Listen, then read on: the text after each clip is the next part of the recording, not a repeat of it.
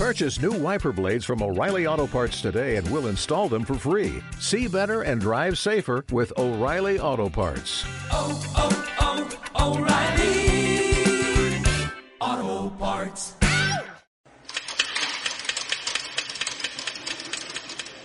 Move in. Stop. Pull out track right. Stop. South, te habla Center and pull back.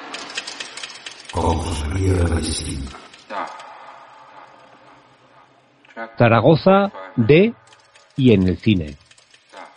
Hola, ¿qué tal? En el programa de hoy, cuarto de esta temporada y primero del presente año 2022, os propongo una aproximación a algunas de las producciones audiovisuales que desde los primeros tiempos del cine han tenido a Zaragoza como telón de fondo o escenario, real o figurado, de la trama.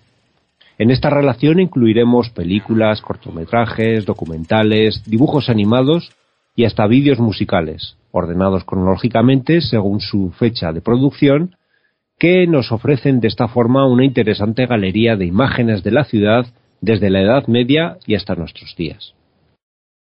Comenzamos el viaje y como no podía ser de otra forma, arrancamos con la salida de misa de 12 del Pilar de Zaragoza, de Eduardo Jimeno, considerada la génesis del cine español, si bien con dudas respecto a su datación entre 1896 y 1899 aunque en 1996 y con toda la pompa y boato ya se celebró en Zaragoza la gala 100 años de cine español. De 1907 y rodadas por Ignacio Coiné se conservan algunas escenas callejeras por la ciudad. Y desde mediados de los años 10 y hasta mediados los años 20, su socio Antonio Tramullas rodó varios reportajes de actualidad como el primer tractor de la granja agrícola, la inauguración del grupo escultórico de la fosa común del cementerio, la visita de unos operadores de la cinematográfica Fox a Zaragoza, escenas de navegación por el canal imperial y terminando con la visita del rey Alfonso XIII en 1925. Además, Tramullas dirigió en 1921 una obra de ficción titulada El diablo está en Zaragoza, rodada en el Petit Park y lamentablemente perdida. De 1925 son los rodajes de las castizas películas mudas Nobleza Baturra, de Juan Vila Vilamala y Joaquín Vicente Abadillo, y Gigantes y Cabezudos, de Florian Rey. En 1932 se rodó la película documental sensacionalista El Pilar se hunde, y de 1933 se conserva un reportaje italiano centrado en la comparsa de Gigantes y Cabezudos de las fiestas del Pilar. De los años de la Guerra Civil y primera posguerra se conservan algunos noticiarios fascistas italianos con reportajes sobre prisioneros de guerra republicanos en el campo de concentración de la Academia General Militar, 1938, una visita de Franco durante las fiestas del Pilar, 1939, y la inauguración de la estatua de César Augusto regalada por Mussolini, 1940. El noticiario cinematográfico español Nodo merecería por sí solo un monográfico, ya que nos ha dejado una buena colección de reportajes que de forma cristalina muestran diferentes aspectos de la monolítica Zaragoza oficial del franquismo, como las obras de embellecimiento de la Plaza del Pilar, 1944, la visita de Eva Perón, 1947, las obras de ampliación para dar cabida a la base aérea norteamericana, 1955, la entrega de despachos a una nueva promoción de alféreces en la Academia General Militar, 1957, el traslado de los restos del general Palafox al Pilar, 1958, una visita de Franco, en 1959, un vuelo sobre el río Ebro, 1960, el quinto Congreso Eucarístico Nacional, 1961, el primer Congreso Diocesano de Hombres Católicos, 1966, un certamen de la magia internacional y 45 minutos motonáuticos del Ebro en 1969, otra vez Franco en Zaragoza, 1970, la inauguración de Merca Zaragoza, 1972, y la ofrenda de flores del año 1973.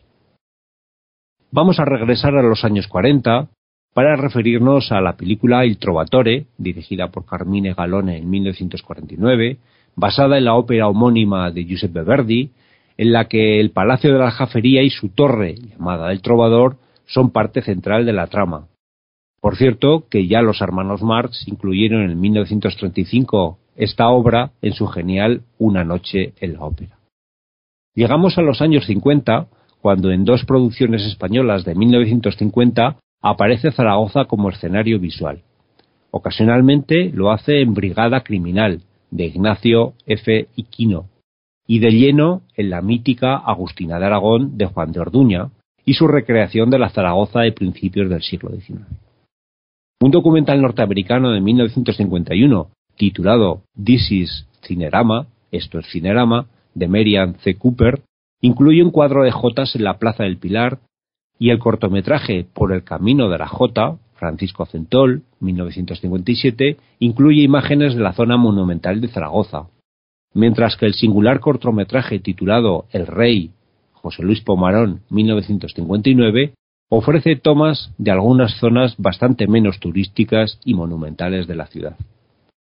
Ya en los años 60, la película Alma Aragonesa, José María Ochoa, 1961, incluye escenas rodadas en el entorno de la finca del Castillo Palomar, y la curiosa Horizontes de Luz, de León Klimovsky, 1961, ofrece un típico recorrido turístico por la ciudad inserto en la trama. También de 1961 es el documental turístico titulado Zaragoza, Ciudad Inmortal, dirigido por José Antonio Duce. La película Accidente 703, José María Forqué, 1962, muestra imágenes de la moderna Avenida de la Independencia y de la calle de San Vicente de Paul. De 1965 es la hipnótica película polaca que traslada al celuloide la obra de Jan Potocki, El manuscrito encontrado en Zaragoza, dirigida por Wojciech J. Haas, con escenas que recrean la Zaragoza de 1705 durante la Guerra de Sucesión Española. El cortometraje La persecución, Alberto Sánchez Millán, 1965, incluye insólitas imágenes de lugares ya desaparecidos del casco histórico de Zaragoza. De la referencial Culpable para un delito, José Antonio Duce, 1966, rodada casi íntegramente en Zaragoza, ya nos ocupamos de forma monográfica en un programa el año pasado.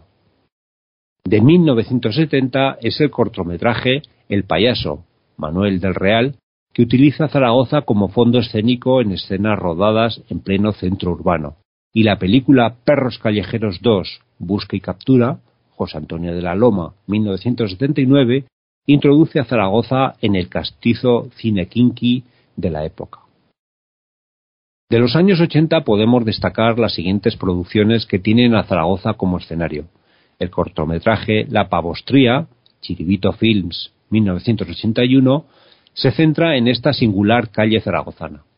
La serie de televisión Ramón y Cajal, José María Forqué, 1982, la película 1919, Crónica del Alba, segunda parte, Antonio José Betancor, 1983, el documental Aragón, Dos Ríos, Alfredo Castellón, 1983, el audiovisual El último hombre, Miguel Labordeta, de Emilio Alfaro, 1985, donde el casco viejo hace de telón de fondo para la narración de varios textos de este poeta, la serie documental A vista de pájaro, que dedicó en 1986 el programa Zaragoza, y el documental y dramatización Biografía Interior, de Antonio Artero, 1988, también centrada en la peripecia vital y creadora del poeta Miguel Labordeta.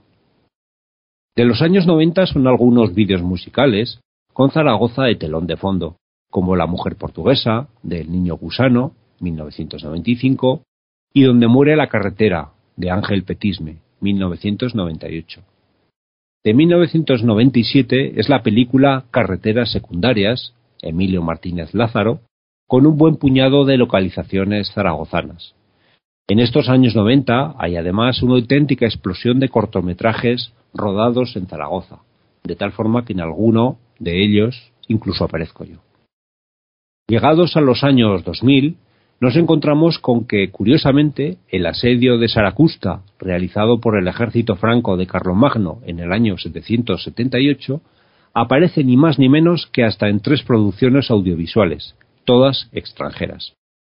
La serie italiana de dibujos animados Carlo Magno de 2004, la película documental 778 La chanson de Roland, la canción de Roland de 2010 y la miniserie documental alemana Karl de Gross, Carlomagno, de 2013. Con estos antecedentes, y ya en 2020, en la serie española El Cid aparece recreada digitalmente la Saracusta de la taifa gobernada por Al-Muqtadir Bilab, cuando un joven Ruy Díaz de Vivar, al servicio del rey Sancho II de Castilla, entra en la aljafería. Y terminamos nuestro recorrido de hoy en la Zaragoza de los primeros años 90 del pasado siglo, recreada para tal propósito como telón de fondo en la multipremiada película Las Niñas, de Pilar Palomero, de 2020. Muchas de estas referencias audiovisuales, a las que aquí me he referido, son accesibles mediante el Internet universal y gratuito. Os animo a acercaros a ellas mientras se pueda, para viajar a la Zaragoza que en ellas aparece. Merece la pena. Un cordial saludo, no comáis carne de macrogranjas, que no es bueno para vuestra salud, incluida la mental, y hasta la próxima ocasión.